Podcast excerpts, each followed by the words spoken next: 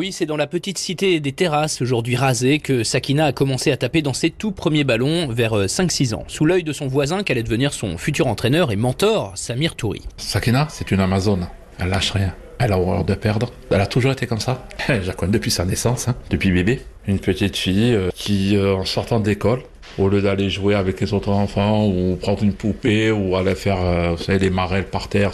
Non, elle, c'était le ballon. Prenait son ballon sous le bras et puis elle, elle allait jouer contre un mur. Voilà, elle, commençait, elle a commencé comme ça. La guerrière amazone Karchaoui qui avait d'ailleurs anticipé ce choc France-Maroc en Coupe du Monde. On en a parlé juste avant qu'elle parte. Elle était à la maison, on a mangé ensemble à midi.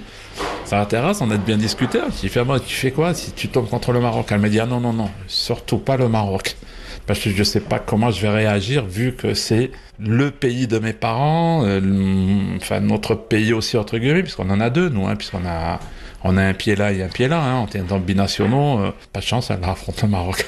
ben, que le meilleur gagne. Hein. Sakina Kershawi qui serait bien inspirée d'imiter les garçons ce midi puisque c'est notre latéral gauche comme elle, Théo Hernandez, qui avait inscrit le premier but contre le Maroc à la Coupe du Monde du Qatar.